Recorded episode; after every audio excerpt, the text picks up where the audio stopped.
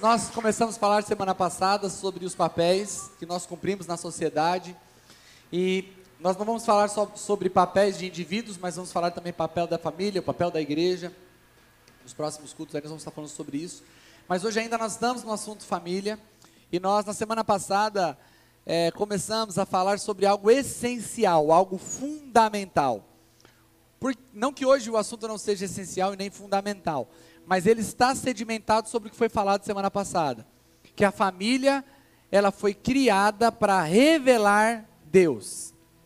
Ou seja, a família é uma parábola de Deus. É quando o pai, por isso que Deus é chamado de pai. Porque ao olharmos para um pai, nós temos uma parábola. O que é uma parábola? Eu ensinei semana passada. É quando nós olhamos para algo muito conhecido para entender algo pouco conhecido. Quando Jesus se apresenta como bom pastor, ser pastor era uma profissão muito conhecida, Jesus era pouco conhecido. Quando Jesus diz, Eu sou o bom pastor, as pessoas estão entendendo o que ele quer dizer. Mas o que nos, nos trouxe a reflexão de reavaliarmos os nossos papéis foi um, uma reflexão minha em João 8,32. João 8,32, Jesus está falando a fariseus, a, aos mestres da lei, e Jesus diz: e conhecereis a verdade, e a verdade vos libertará. Hoje, quando a gente fala em liberdade, quando a gente fala em libertação, a nossa mente já foi tão inundada de assuntos espirituais, que quando a gente fala libertação, o que, vem na tua cabeça? Libertação. Aí, ó. Expulsar demônio. A pessoa já imagina um culto. Um demônio manifestando, e sai, gritaria, e a voz engrossando. Porque a gente pensa em libertação em, em termos espirituais. Quando Jesus diz, e conhecereis a verdade, a verdade vos libertará, não era isso que eles estavam entendendo. Eles viviam num contexto de escravidão ainda. Existia um, tava, a, o que eles viviam aqueles dias, a mão de obra, principalmente a mão de obra pesada, era quase em 100% de escravos. Eles viviam ainda a realidade de uma nação ser escrava de outra. Então, quando Jesus diz: Conhecereis a verdade e a verdade vos libertará, ele falou: Peraí, mas você está delirando. A gente não é, não é escravo, a gente é livre. Nós somos filhos de Abraão. E Jesus diz: Ei, quem é vencido pelo pecado é escravo do pecado. Nós já ensinamos aqui, mas vale lembrar a diferença entre pecados com S e pecado no singular. Pecados fala de atos pecaminosos, pecado no singular, quando a Bíblia diz pecado no singular, ela está falando dessa, dessa inclinação do homem ao mal. O pecado, ele não morreu para nos perdoar dos nossos pecados e nos livrar do pecado. Dos pecados nós precisamos de perdão, do pecado nós precisamos de libertação. Porque o pecado é essa tendência a fazer o mal. Quando Paulo está dizendo isso em Romanos 7, ele está dizendo: o bem que eu quero fazer, esse bem eu não faço, o mal que eu não quero fazer, esse eu acabo fazendo, e eu vejo que há dentro de mim uma lei, a lei do pecado e da morte. Ou seja, porque essa tendência, Jesus está dizendo: ei, vocês pensam que são livres, mas vocês não são livres, porque vocês não fazem o que querem, vocês fazem aquilo que vocês sabem que está errado. E aí Jesus vem com a grande revelação do capítulo, que não é o 32, é o 36. O 36 diz: Se o Filho vos libertar, verdadeiramente sereis livres. Porque a verdade em si, ela é informação se nós olharmos para a verdade como informação, a informação tem potencial para te libertar. Mas muita gente sabe, mas não consegue, porque sabe a informação, mas a informação não muda o que, o que eu sou. É a lei. A lei que veio para dizer para mim: não matarás, acabou, não cobiçarás, acabou suscitando em mim o desejo de cobiçar. Paulo disse também em Romanos 7. Ou seja, a informação, ela tem potencial de libertação, mas não quer dizer que ela vai te libertar, a não ser que a verdade não seja só informação, seja uma pessoa. E se a verdade é uma pessoa, ela pode te libertar e você ser verdadeiramente livre. Amém? Então, por que, que isso me trouxe a reflexão de papéis? Porque às vezes a gente acha que está cumprindo o papel certo. Eu estou sendo uma boa esposa, mas esse boa esposa não tem a ver com o que a Bíblia diz sobre ser esposa. Esse boa esposa está num conceito que eu criei na minha própria cabeça, baseado talvez em ensinamentos errados que eu recebi da minha mãe ou do meu pai, ou tentando ser diferente da minha mãe, eu digo que sou uma boa esposa porque sei que sou diferente da minha mãe.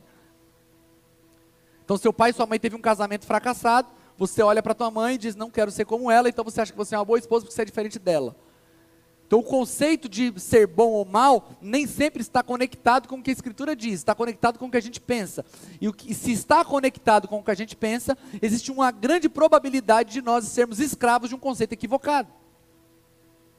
E aí, quando nós ouvimos, conhecereis a verdade, a verdade vos libertará, essa palavra tem que suscitar em nós algo como suscitou neles. Ei, peraí, será que eu sou escravo? Será que eu tenho raciocinado de forma equivocada? E quando nós pensamos nisso, sobre sermos libertos, sobre cumprirmos o nosso papel, não há nada que nós possamos fazer de tão grande a não ser ver a nossa família ser restaurada. E talvez hoje você diga assim: Poxa, mas a minha família está muito distante de revelar Deus. Talvez você pense que está distante, porque o que você está pensando não é na família que você pode ser, você está pensando na família que você idealizou ser. Nós vivemos em um tempo onde as pessoas têm vendido imagens.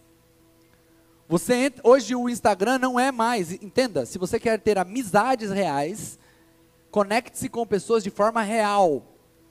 O Instagram hoje virou um espaço de negócio. E se você quer ganhar dinheiro, aprenda a ganhar dinheiro que dá para ganhar dinheiro. Por que eu estou dizendo isso? Porque as pessoas estão vendendo imagens, vendendo estilos de vida. E você se envolve tão grande nessa imagem que você paga o curso porque você quer viver aquilo que a pessoa está dizendo para você que dá para viver. E a gente acaba criando famílias ideais, vidas ideais, e deixamos de desejar por vida real. E o que, que é a vida real? A vida real não é você sendo como outra pessoa, é você sendo o melhor que Deus criou para você ser. E nós vivemos um tempo de comparação, e essa comparação ela, tem, ela não tem nos inspirado, tem nos chocado, porque você não vai ser o que Deus não te criou para ser. E se você tentar ser, você irá se frustrar. Eu lembro e sempre digo da conversa que eu tive com a Edna quando nós ainda namorávamos, tão jovens, eu com 19 anos, ela com 16, nós no carro, não sei nem se tinha 16 ainda, talvez nem tinha feito. E nós estávamos no carro, eu dirigindo, bem novo, eu disse para ela assim: ó, se você quiser me conhecer, você precisa esquecer o Mateus ideal para você conhecer o Mateus real. Porque se você, talvez você se apaixone pelo Mateus real, ou não, né? Mas talvez você se apaixone. Mas se você não tirar esse Mateus ideal da frente, concorrer com ele é impossível. Eu não vou conseguir concorrer com o cara que você criou na mente. Porque ele, é, ele não é real. Ele tem características perfeitas e eu não sou perfeito. Mas se você abandonar o ideal e quiser conhecer o real, talvez eu, você me dê uma chance de te conquistar. Verdadeiramente. Nós construímos um relacionamento em cima de verdade, não em cima de ideais falsos que a gente às vezes joga lá para cima porque é aquilo que a gente vê. Talvez a sua família nunca seja aquela família que você idealizou, mas ela pode ser aquilo que Deus planejou para ela ser. Talvez você não seja a esposa que você tem visto lá, uau, aquela mulher eu quero ser como ela. Talvez você aprenda coisas com ela, mas você será maravilhosa quando você ser aquilo que Deus te planejou para ser. Quando você desfrutar o máximo de sua própria identidade, porque a sua identidade tem sido gerada em Deus. Quando você, como marido, ver o máximo da sua identidade, porque a sua identidade tem sido gerada em Deus. Agora, quando a gente olha para essa cura, para essa restauração, a gente começa a ver que Deus quer restaurar a nossa vida e quer restaurar a nossa família, porque Ele sabe que há um princípio que rege a bênção familiar. Quando Deus dá os mandamentos, os dez mandamentos, todos os mandamentos praticamente são incondicionais, é não matarás. Aí você pergunta assim, mas Senhor, se eu não matar, eu ganho o quê? Não ganha nada, cara. Você não faz mais que a sua obrigação. Se você matar, você vai preso, vai morrer, porque olho por olho, dente por dente. Mas se você não matar, você não está fazendo mais que a sua obrigação. Não, não darás falso testemunho. Mas, Senhor, e se eu falar a verdade? O que, que eu ganho? Você não ganha nada, cara. Você não está fazendo mais que a sua obrigação em falar a verdade. Agora, se você mentir, você está lascado. Sua identidade vai ser completamente desestruturada. Você não vai ter crédito. Ninguém dá crédito para um mentiroso. Ah, então tá bom. Não cobiçará, Senhor, tudo bem. E se eu não cobiçar, todos, todos os mandamentos não tem, não tem promessa, não tem, você não ganha nada. Você só perde se você não fizer. Mas quando chega no mandamento familiar, no quinto mandamento, lá em Deuteronômio 5, 16, ele diz: Honra a teu pai e a tua mãe, como o Senhor teu Deus te ordenou, para que te prolongue os teus dias e para que te vá bem na terra que o Senhor teu Deus te dá. Quer viver bastante? Honra teu pai e tua mãe. Quer prosperar? Honre teu pai e a tua mãe. Esse é o único mandamento que traz junto de si recompensa. Por quê? Porque Deus dá valor para a família. Porque Deus quer abençoar o, o mundo, abençoando famílias. Ao passo que o diabo quer destruir o mundo, destruindo famílias. Por isso o ataque violento em cima das famílias. O Congresso quer legislar sobre o que é família e o que não é família. O Estado só pode legislar sobre aquilo que ele cria, e a família não é uma criação do Estado. Diferente do que é pregado por ideologias comunistas, de que a família é do Estado, o filho é do Estado, a família não é do Estado. Quem gerou família foi Deus, o filho não é do Estado, o filho é da família. Porque se eu destruo a família, se eu posso entrar na família, se eu posso dizer o que pode e não pode fazer, se eu destruo a mentalidade da família, eu destruo a sociedade. Porque a bênção da sociedade está atrelada à bênção familiar. A prosperidade do indivíduo está atrelada à bênção familiar. E quando eu vejo que Deus atrela bênçãos e prosperidade, inclusive vida longa, para quem honra pai e mãe, eu percebo que Deus tem um propósito específico para a família. Mas as famílias que foram geradas para manifestar Deus, manifestam muito mais a natureza caída de Adão do que Deus. Uma natureza de independência, uma natureza de rebeldia. Não uma natureza de provisão. A Bíblia diz que os filhos são como flecha na mão do valente. Ou seja, os filhos não foram feitos para ficar na aljava do pai. Os filhos foram feitos para serem preparados e lançados para o alvo. E quando nós não lançamos os filhos para o alvo, alvo, o filho fica na aljava, ele deixa de cumprir o propósito da vida dele e o pai não está cumprindo o propósito da vida dele também. Nós vivemos em uma nação, o brasileiro é aglutinado. O americano ele é o outro lado do oposto. Né? Chegou 18 anos, o pai não quer que o filho fique em casa, quer que vá embora. Tem que ir, não é que pode ficar, tem que ir. No Brasil é o contrário, se o pai puder fazer de tudo para o filho não sair, construir um puxadinho dentro do próprio terreno, não é assim o brasileiro? Nós, nós somos assim, né? Puder ficar aqui, fica aqui. O pai não quer. Porque nós não entendemos que o filho é como uma flecha na mão do valente. E o filho que se submete a ficar debaixo disso não está honrando o pai, ele está atrapalhando o, o desenvolver natural que Deus preparou para a família. O filho que não sabe, não entende que ele é uma flecha que precisa ser enviado, que ele tem um alvo, um propósito. Por quê? a bênção, a expansão, a prosperidade está em nós entendermos as relações que Deus preparou para a família. Mas as famílias estão desvinculadas, há uma desconexão com o propósito familiar. E aí, Deus usa Malaquias, no capítulo 4 de Malaquias, um dos últimos versículos aí do Antigo Testamento, Malaquias 4, 5 e 6. Diz assim: eu, eis que vos enviarei o profeta Elias, antes que venha o grande e terrível dia do Senhor. Ele converterá o coração dos pais aos filhos e o coração dos filhos aos pais, para que eu não venha e fira a terra com maldição. Eu vou ler para você a versão parafraseada da mensagem. Mas olhem também para a frente. Por que ele está dizendo olhem também para a frente? Porque os versículos anteriores, Malaquias, sendo usado por Deus, está dizendo: Ei, olhem para o Sinai olhe para a lei, olhe para o que eu enviei, olhe para os decretos que eu disse para vocês lá com Moisés. Agora, quando eles estão olhando para trás, Deus chama atenção, agora olha para frente, eis que enviarei. E ele está dizendo aqui, o profeta Elias, para preparar o caminho, o, o caminho para o grande dia do eterno, o dia do julgamento decisivo. Ele vai convencer os pais a cuidar dos filhos e os filhos a olharem com respeito para os pais, se eles se recusarem eu enviarei e porei o país debaixo de maldição. Esse conceito de maldição ele é muito complicado para nós cristãos entender, entendermos. Há uma linha que diz o seguinte, que o cristão pode viver debaixo de maldição. A outra que diz que não, que Jesus já levou sobre ele todas as maldições. A grande verdade é que Jesus levou sobre ele todas as nossas maldições e um cristão não pode viver em um estado permanente de maldição. O cristão jamais pode aceitar o, o, a, a identidade de maldito. Você não é maldito, você é bendito. Amém, queridos? Porque Jesus se fez maldito em meu e no seu lugar. Agora, Paulo, quando está falando sobre viver as promessas de Deus para os Gálatas, Paulo diz o seguinte: que o filho não é diferente do escravo enquanto ele é menor. O que, que quer dizer isso? Ele está dizendo o seguinte: que o filho, quando ele é menor de idade, mesmo que ele tenha uma grande herança, ele não pode desfrutar dela, porque tem um tutor que está segurando a herança para entregar na mão do filho quando o filho for de maior. Isso, é o, é, isso era a lei que regia aquela galera naquele tempo. Talvez nós tenhamos diferenças na forma de aplicar a lei hoje no Brasil. Talvez dê para a criança já desfrutar de algumas coisas, mas naquele tempo não. A herança era guardada por um tutor que entregava na mão do filho quando o filho ficava maior de idade. E Paulo diz: Ei, o filho não é diferente do escravo se ele não pode desfrutar da herança. Ou seja, aqui está falando de idade, maior idade, talvez para nós 18 anos. No reino do Espírito, a maioridade não tem a ver com tempo, tem a ver com maturidade e entendimento. Então, às vezes, você está vivendo debaixo de um problema, não é porque você tem que viver aquilo, é porque você ainda não entendeu algo.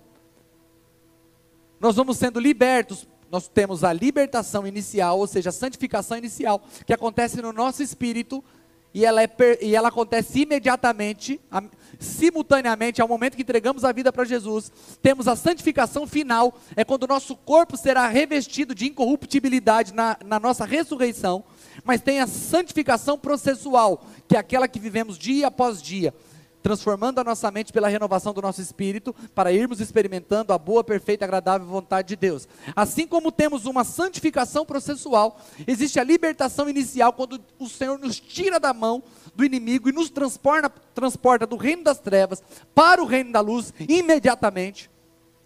Temos a libertação final, quando seremos libertos desse corpo, dessa morte, quando Paulo fala: quem nos livrará do corpo e dessa morte? É quando nós seremos libertos das, das nossas limitações, mas todos os dias que conhecemos algo, a verdade vai nos libertando em Cristo. Eu entendi isso, não preciso mais. Então, às vezes, nós estamos vivendo debaixo de maldição e nós não precisamos viver isso. Como que eu, como que eu, eu, eu posso entender que eu estou vivendo algo que Deus já me libertou? Pô, meu pai, meu avô e minha avó tiveram esse problema. Meu pai e minha mãe tiveram esse problema. Eu também estou vivendo esse problema. Ei, eu não preciso viver esse problema. Cristo me libertou. Ah, ele é em casa, morreu de câncer, meu avô morreu de câncer, meu pai, não tem jeito para mim, está repreendido em nome de Jesus, eu fui liberto. Amém? Amém?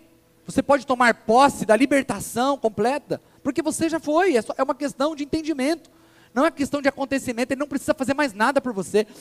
Está consumado, na cruz Jesus diz: já está consumado, ele não fará mais nada que ele já tenha feito. O que nós precisamos é ter entendimento e revelação para desfrutar, porque quem não entende não desfruta.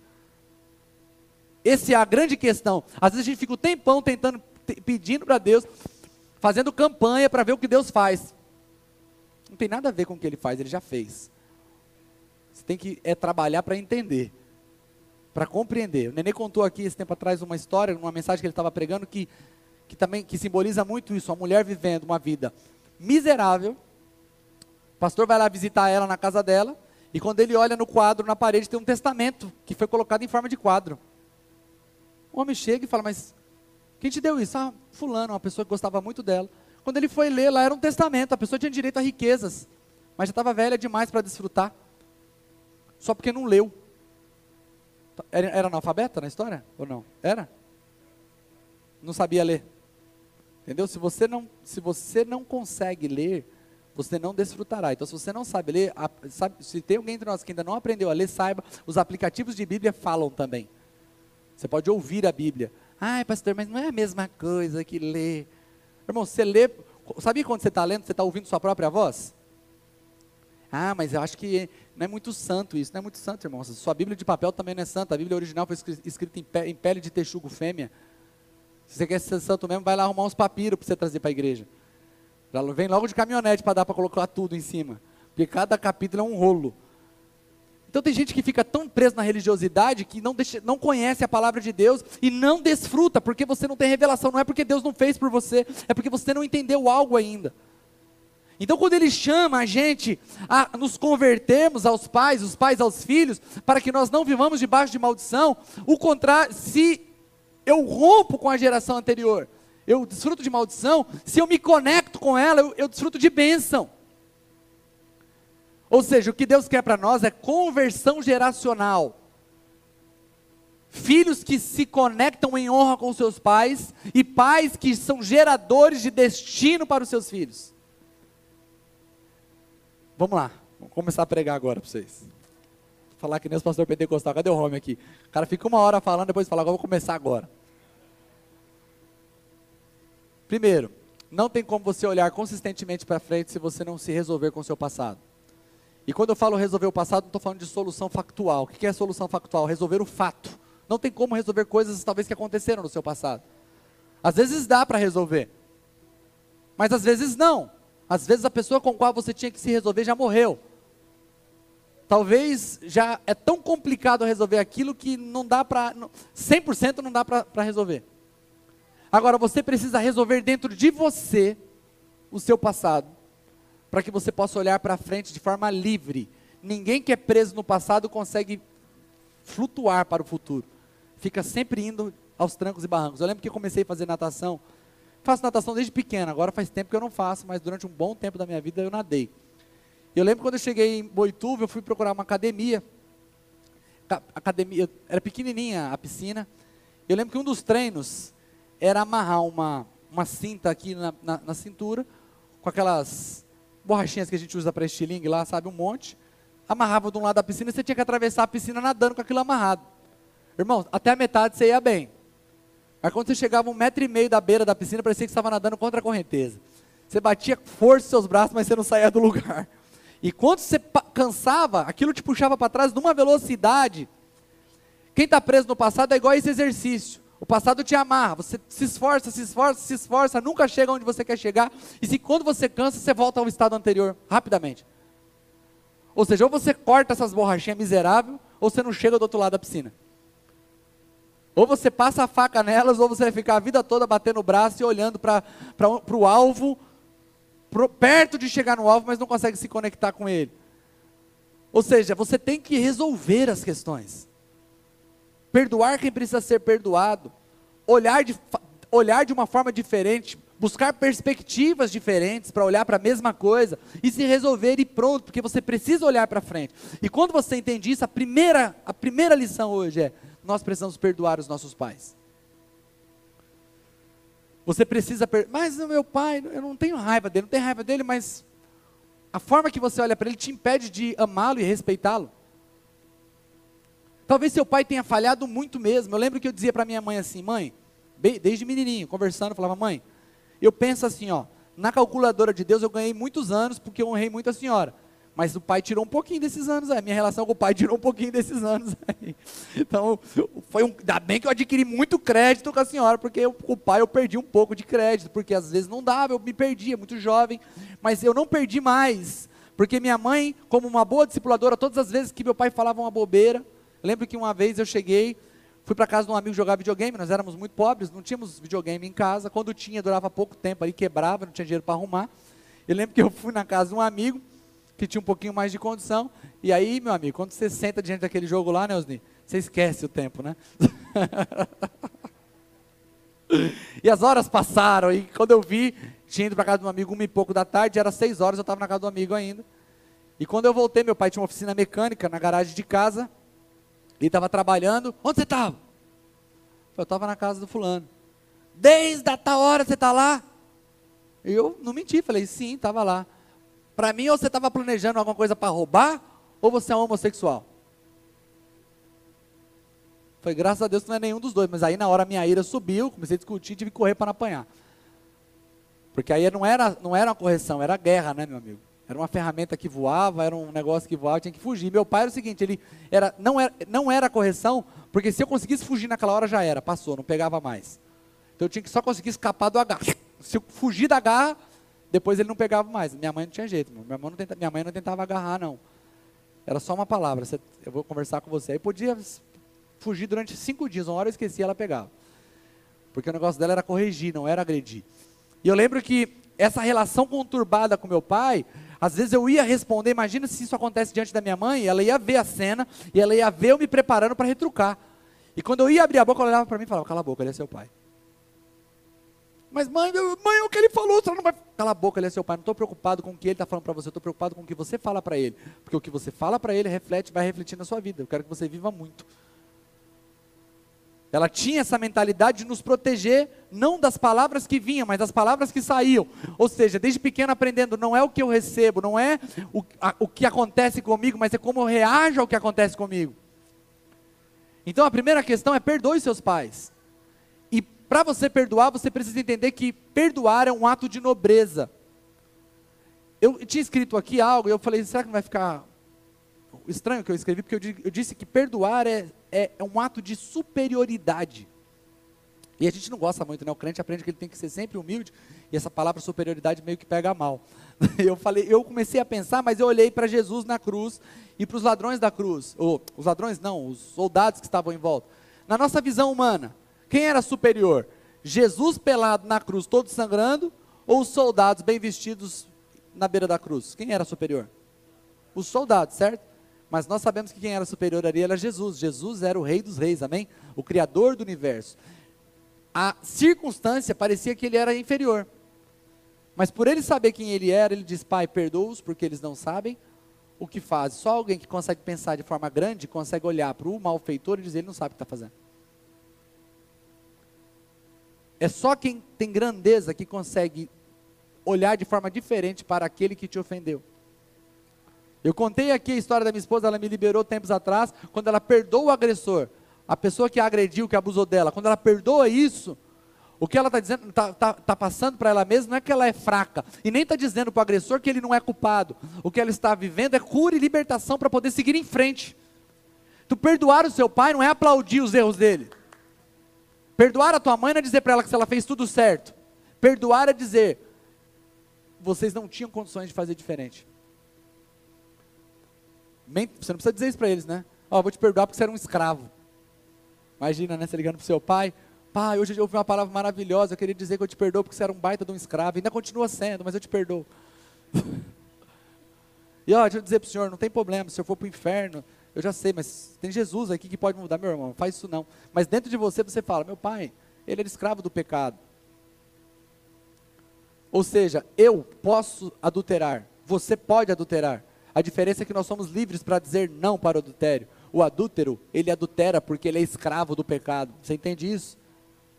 O pedófilo, ele não, ele é escravo daquele pecado, ele vai para o inferno por causa daquele pecado, ele vai preso por causa daquele pecado, ele vai destruir a vida de pessoas por causa daquele pecado. Agora, você é livre para não fazer isso, amém, queridos? Então você pode olhar e perdoar para que você siga em frente. O que vai acontecer com a pessoa, porque a. Deus é justo, amém? O que vai acontecer com a pessoa, os problemas que ela vai enfrentar, isso é um problema dela. Agora, a sua vida é problema teu.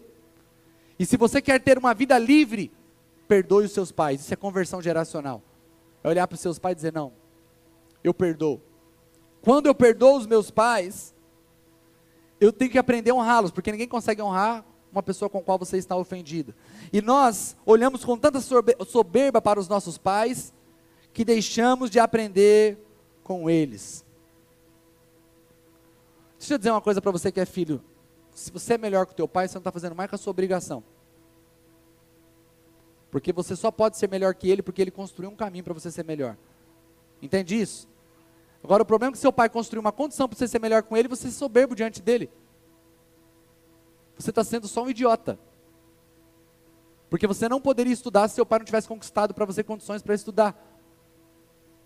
Você não poderia estar aqui na igreja se seu pai talvez não tivesse te levado para a igreja quando você era pequeno. Então, se você alimenta qualquer atitude de superioridade com seu pai, você é um babaca. Você não está tá dando honra a quem honra merece. E aí, quando o seu pai é muito ruim e você não honra, o que, que você faz? Você quer se distanciar ao máximo da imagem que seu pai te passou. Ah, meu pai, dava, meu pai não dava nada para nós, eu vou dar tudo para meu filho. Você está indo para um outro extremo não testado e não, e não provado. Ah, meu pai, ele, meu pai ele era uma pessoa muito dura. Aí eu não vou ser duro com nem meu pai, não. Você bem maleável. Aí você abandona completamente a disciplina. Você está indo para um campo não testado. E quando eu vou para um campo não testado, eu estou fazendo exatamente o que o progressismo faz. Essa é o, uma das grandes diferenças entre conservadorismo e progressismo. O conservadorismo constrói sobre bases. O, o progressismo ele quer o novo, independente se o novo não foi provado e testado. E qual é o problema disso? Que eu posso estar construindo um modelo familiar progressista sem base, sem estrutura. Você não testou aquilo. Você vai pôr a tua família para viver um teste você vai testar uma nova probabilidade na tua família?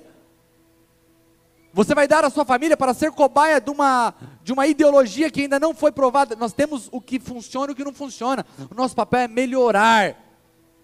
E quando eu tento me distanciar completamente da imagem do meu pai, eu corro o risco de ir para um extremo tão, tão perigoso que eu vou ver a minha família ser destruída. Uma vez a Chay me procurou e falou, pastor, tem uma amiga, ela está seguindo uma pessoa na internet, não sei se você lembra disso, que fala sobre criação de filho, e a pessoa é contra tudo que a Bíblia diz, é outro jeito de criar filho. A verdade é que as pessoas, a Bíblia diz que nos últimos dias as pessoas coçariam o ouvido e procurariam mestres para si. A pessoa não está aprendendo com aquela pessoa porque caiu ali de, de gaiata, a pessoa está aprendendo com aquela pessoa porque aquela pessoa diz o que ela pensa. Porque a pessoa diz exatamente aquilo que ela quer ouvir. E quando nós queremos, nós ficamos nessa guerra geracional com os nossos pais, nós vamos nos expondo a essas loucuras, porque a gente não quer ser igual, porque a gente quer ser diferente. Ah, minha mãe cuidou do meu pai, olha que deu, cuidou, do, cuidou da gente, olha que deu, não, não foi valorizado, então eu não quero cuidar. Aí você não fala isso conscientemente, mas na verdade é só o reflexo da sua, do seu rompimento geracional. Ah, meu pai foi fiel à minha mãe, bonzinho, minha mãe largou ele, quero saber. Aí eu, eu quero saber, eu não vou ser fiel a mulher nenhuma não, porque meu pai foi, olha o resultado, rompimento geracional.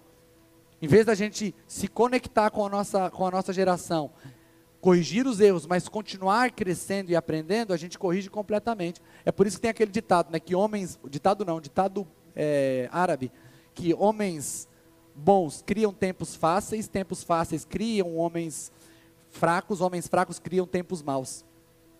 Porque em vez de as pessoas irem crescendo, perguntado para um sheik, meu diz, meu pai andou de camelo. Eu andei de Mercedes. O meu filho anda de Ferrari. O meu neto volta a andar de Mercedes, meu bisneto anda de camelo. Porque em vez de nós continuarmos crescendo, nós vamos fazendo rupturas geracionais. Nós não queremos nos parecer e deixamos de aprender com a geração que veio antes de nós. Isso é soberba e arrogância. A conversão geracional acontece pela honra quando nós começamos a olhar para os nossos pais e começamos a entender que podemos sim e devemos ser melhores do que eles. Mas nós devemos nos afastar de qualquer tipo de visão que tenta nos desvincular, que tenta romper a continuidade das, próximas, das antigas gerações. Por isso que eu perdoo, para que eu consiga olhar com outros olhos. Para que eu consiga olhar para o meu pai e saber que o meu pai, semana eu estava conversando com o Jaquetinha. Eu falei para o Jaquetinha assim, imagina Jaquetinha, quantos anos tem seu pai, Jaqueta? 56. Vamos imaginar que seu avô tenha, o seu avô é vivo ainda, o pai dele? Vamos supor que seu avô hoje tivesse uns 80 anos. A percepção do pai do Jaqueta sobre o que é ser bom pai ou não, tem a ver com o que ele viu nos pais dos amigos dele ali, da geração dele. Então ele foi para o Jackson, ou para o Jaqueta, Jaquetinha, aquilo que ele acreditou ser o melhor, porque era o que ele podia, é, o, é a referência que ele tinha. Portanto, avaliar o pai dele, porque ele conhece hoje, é injusto, porque o pai dele não conheceu o que ele conheceu hoje. Os pais que ele conheceu hoje. Aquilo que o pai dele conheceu foi a única coisa que foi apresentado para ele. Então, quando você perdoa e honra, você consegue ter uma visão assim: meu pai me deu só o que ele podia dar, eu amo ele, pronto.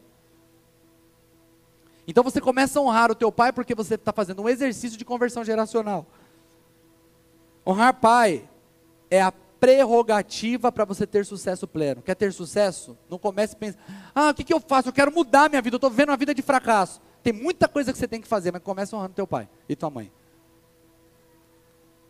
Honrar pai e mãe é a melhor maneira de ser honrado pelos filhos. Quando eu aprendi isso foi libertador.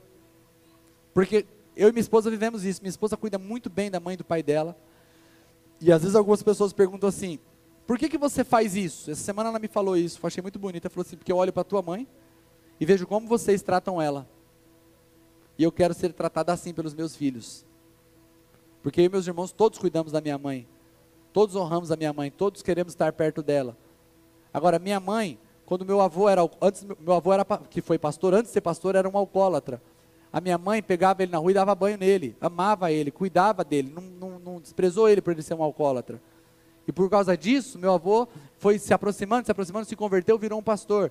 A minha avó, antes dela morrer, eu ia toda semana, ela morava em outra cidade, toda semana a minha mãe ia lá para cuidar dela. Para poder pentear o cabelo dela, para poder lavar o cabelo dela, para cuidar dela todos os dias, até que ela. E hoje ela tem oito filhos que são apaixonados por ela. Então você quer ser apaixonado pelos seus filhos? Não é o que você faz com seus filhos, é o jeito que você trata tua mãe e teu pai. É aí que você tem a colheita no, na sua geração, daquilo que você fez para a geração anterior. Isso é conversão geracional. É quando eu entendo que está tudo amarrado, plantio, colheita, leis do reino de Deus que são, que, e são imutáveis e são inegociáveis. Então, se você quer ser honrado pelos seus filhos, comece honrando seus pais. Amém?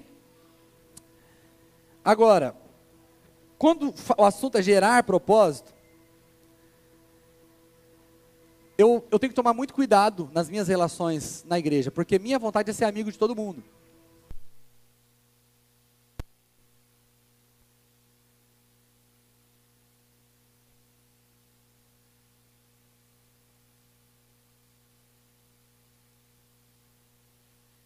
Entender que eu posso ser amigo de quem eu quiser ser, desde que eu não esqueça que eu sou pastor. Por quê? Porque eu sou muito amigo do, do Serginho a gente gosta de dar risada junto. Mas se eu for só amigo do, do Serginho, eu não estou sendo diferente porque ele tem muitos amigos, mas ele só tem um pastor. Amém? Então, se eu deixar que a minha amizade tire o foco de eu ser o pastor dele, eu deixo de dar a ele o que eu posso, que o que Deus me mandou dar como pastor, que às vezes vai ser diferente com um amigo dá. Um confronto, um ouvido não passivo, mas um ouvido ativo. Sou muito amigo do Nenê, mas ele sabe muito bem que é um exercício que eu tenho de sempre ter atitudes de pastor. Atitude de pastor não é ser firme, é simplesmente falar aquilo que um amigo às vezes não falaria. Porque o amigo não tem compromisso de falar certas coisas. O amigo, às vezes, a única coisa que ele. Que o, me, a, o melhor que um amigo pode fazer, às vezes, é só te ouvir. Só te ouvir. Mesmo que você esteja falando um monte de besteira. O pastor ele vai ouvir aquelas besteiras, ele tem que ter um plano de ação. Como que eu resolvo essas bobeiras na cabeça desse, dessa ovelha? Porque nós fomos chamados para cuidar das ovelhas. Então, o pai, ele tem pai que fala: "Eu sou amigo dos meus filhos". Enche a boca para falar isso. Legal. Se você tiver maturidade para entender que ser pai primeiro antes de ser filho, beleza. Antes de ser amigo, beleza. Agora, se for para escolher entre ser pai e amigo, escolha ser pai, porque amigo seu filho tem um monte, pai ele só tem você. E o que você pode fazer para ele como pai e mãe, ninguém pode fazer. Então assuma o seu papel de pai e de mãe. Estava ouvindo um testemunho essa semana. Uma menina saiu, nem sei se eu cheguei a contar esse testemunho na semana passada, mas a menina saiu é, estava em casa, filha, já jovem, mais de 18 anos já. E o personal trainer lá veio lá, uma família rica, veio para dar o treinamento em casa. A menina se vestiu com aquela roupa de academia, estava em casa, sem problema nenhum, fez todos os exercícios. Atrasou para o próximo exercício e foi sair. Com a roupa, de, aquela mesma roupa que tinha feito academia. O pai olhou e falou: Você não vai sair com essa roupa. Ai, pai, não tem nada a ver, não sei o quê. Ó, não fale assim comigo, eu não sou seu amigo, sou seu pai. Vai lá e troca de roupa saiu meio brava, foi lá, trocou de roupa. E foi. Pegou o carro e foi. O carro quebrou e ela teve que vir de Uber. E o cara ficou assediando ela todo o caminho. E, e olha que ela estava bem vestida e era um tarado, teve que chamar a polícia para o cara. E aí ela chegou em casa e disse, pai, obrigado, porque o senhor brigou comigo e eu fui com uma roupa normal. Se eu tivesse aquela roupa que eu fui, eu teria muito problema, porque aí realmente teria despertado essa mente doentia desse louco. E ela agradeceu porque naquele momento ele foi pai. A gente às vezes quer ser muito amigo dos nossos filhos, né? Eu não quero que o meu, um monte de pai inseguro não quer que o filho fique magoadinho. Ai, não vou falar porque meu filho vai ficar magoado comigo. Que ele fique magoado, mas que eu cumpra o meu papel de pai na vida dele. Então, quando a gente entende isso, a gente começa a gerar um comportamento alinhado, porque eu sei que eu sou um gerador de destino para o meu filho. Pai gera um destino, todos os seus atos modelam seus filhos. Seus filhos não farão o que você fala, os seus filhos farão o que você faz. Se você acha que isso é muita pressão, não seja pai. Porque os seus filhos vão copiar as suas atitudes. Você não ensina seu filho a orar dizendo para ele orar, você ensina seu filho a orar orando. Você não ensina seus filhos lerem falando para eles lerem, você ensina para os seus filhos ler lendo. Ou seja, você, você gera comportamento, você gera destino, você gera propósito. Então, viva uma vida Viva uma vida de maneira tão fantástica que seus filhos se sintam amados e inspirados. O que, que eu falo amado e inspirado? Meu filho se sente amado quando eu amo ele, ele se sente inspirado quando eu amo a mãe dele. Entende isso? Meu filho se sente amado quando eu digo, filho, você é tão importante, você é tão lindo. Mas quando ele vê eu, a vida que eu levo com a mãe dele, é tanto que hoje, ontem, o Davi estava abraçado com a Edna, a Edna tava, decidiu fazer uma comidinha para nós à noite lá, e de repente o, eu abracei ela e falei para falei os meninos, dá uma olhadinha na minha mulher que gata. Né? Aí os dois olhou assim, aí o Davi falou, Eu vou ter uma mulher que vai chamar Edna e meu apelido vai ser Mateus.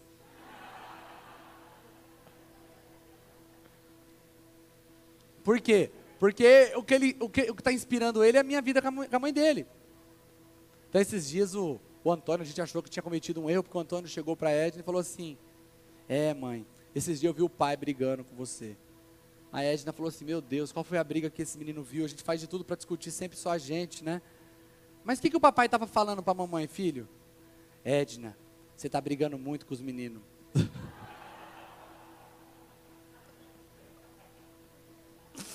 Na verdade, ele queria que a mãe parasse de brigar com eles. Tá?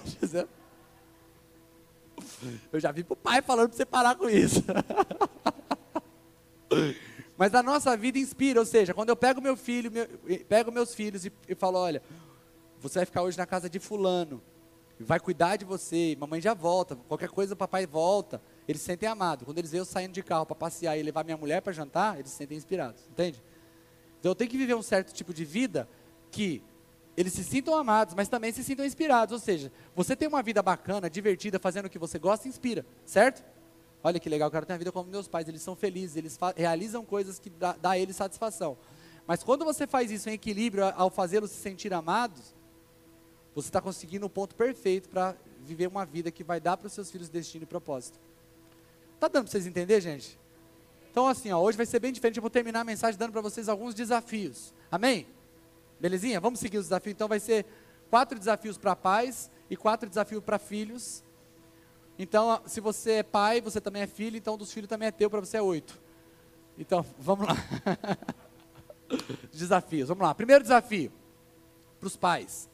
Orar 21 dias pelos seus filhos, nominalmente por eles, por cada. Se tem um só é mais fácil, tem mais do que um orar por eles, mas especificamente naquilo que você acredita que seus filhos precisam. Seja um intercessor dos seus filhos. Seu filho está passando por uma situação agora, ele vai estudar, vai passar pela faculdade, é aquilo que você vai orar.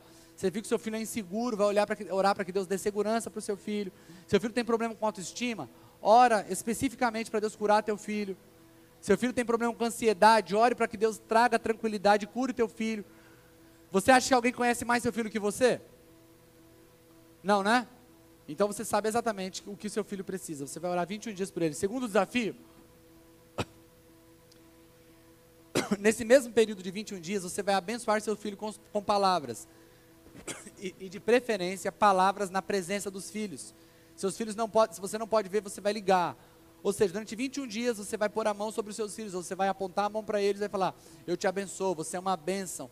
Se seu filho tem problema com ansiedade, você vai reverter essa, essa sentença, você vai dizer: Você é uma bênção, eu te abençoo com paz, com tranquilidade. Seu filho tem problema com insônia, você vai, ou com medo, você vai dizer assim: você é um menino corajoso, uma menina corajosa, Deus é contigo, você não tem medo de nada. Você vai usar palavras de bênção e de afirmações durante os 21 dias. Por que 21 dias? Ah, por causa de Daniel. Não, irmão, 21 dias porque é o tempo que a ciência diz que você precisa para criar um hábito. Porque a ideia é você não parar de fazer isso nunca mais. Amém? Amém? Vamos lá, terceiro desafio. Rever qualquer atitude que possa destruir a vida dos seus filhos. Ah, você é infiel no congregar. Então eu vou rever isso, porque se eu continuo sendo infiel no congregar, eu estou inspirando meus filhos a serem infiéis também, isso pode destruir a vida deles. Então você, eu vou rever qualquer atitude minha que possa destruir a vida dos meus filhos, qualquer vício, qualquer qualquer mania que você tiver que você que os seus filhos possam interpretar mal. Então você fala, grita muito em casa, você é agressivo, reveja isso, porque você pode estar criando uma criança agressiva e na, lá na frente talvez ele não tenha as mesmas condições que você tem hoje de reverter essa situação. Amém? Então você vai rever qualquer atitude que possa destruir. Por último, você vai começar a fazer algo que você acredita inspirá-los. Então, se você não tem o costume de orar, você vai começar a orar para que seus filhos sejam inspirados a orar. Se você não tem costume de ler, você vai começar, eu estou dando só sugestões, qualquer outra coisa que você possa imaginar. Não quero inspirar os meus filhos a ter relacionamento familiar. Eu e minha esposa estamos agora nos organizando para termos muitos cultos domésticos durante uma semana. Nós estamos dando mais valor para a mesa na nossa casa do que nós te, queremos trocar de imóveis. Não é televisão, não é sofá, não é nada. O que nós mais queremos trocar é a nossa mesa. Queremos que os, no, que os nossos filhos entendam que o lugar mais importante da nossa casa é a mesa. Onde a gente se reúne, onde a gente olha um para o outro para comer junto. Amém? Então você vai fazer coisas que inspirem seus filhos. Para os filhos, vamos lá. perdoar irrestritamente seus pais. Isso não é uma sugestão, é uma ordem, não é minha, é da Bíblia. Amém? Então você vai, se você tiver dificuldade em cumprir esse desafio, eu me disponho a te atender para que a gente juntos possa trabalhar para que você consiga perdoar os seus pais. Amém? Segundo desafio. Encontrar algo para elogiar seus pais e fazer isso, e para os filhos não tem esse negócio de 21 dias, é hoje ou amanhã máximo. Amém? É ligar para os seus pais e, e encontrar algum motivo para elogiá-los. Você não pode fazer porque seu pai morreu, que é o meu caso? Tá ok, não vou elogiar meu pai, mas vou ligar para minha mãe, tem minha mãe ainda para fazer isso. Amém? Encontre um motivo de honrá-los com palavras e elogiá-los. Terceiro, ligar ou falar pessoalmente que você o ama é, e é muito grato por ter sido gerado neles. Pastor, eu não tenho mais pai e mãe para fazer isso.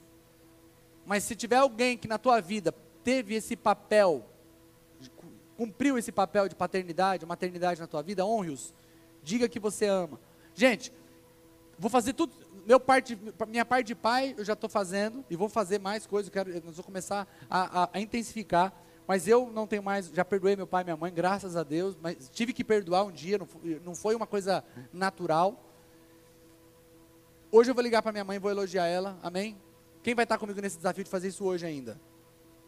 Depois você coloca lá. já fiz ligar ou falar pessoalmente que ama, amém? Vai falar?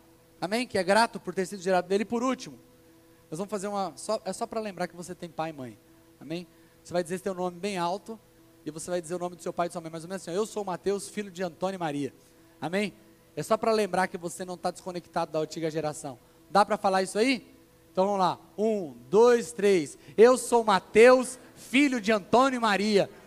Amém? Agora eu não vou falar o meu, não, vou falar só para ouvir vocês. Um, dois, três.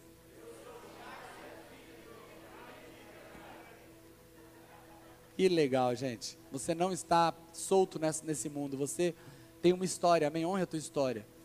Se ela foi difícil, honre ela mesmo assim. Ela te dará força para seguir em frente. Porque se sua história foi difícil e ela te prende nela, ela está sendo um problema para você.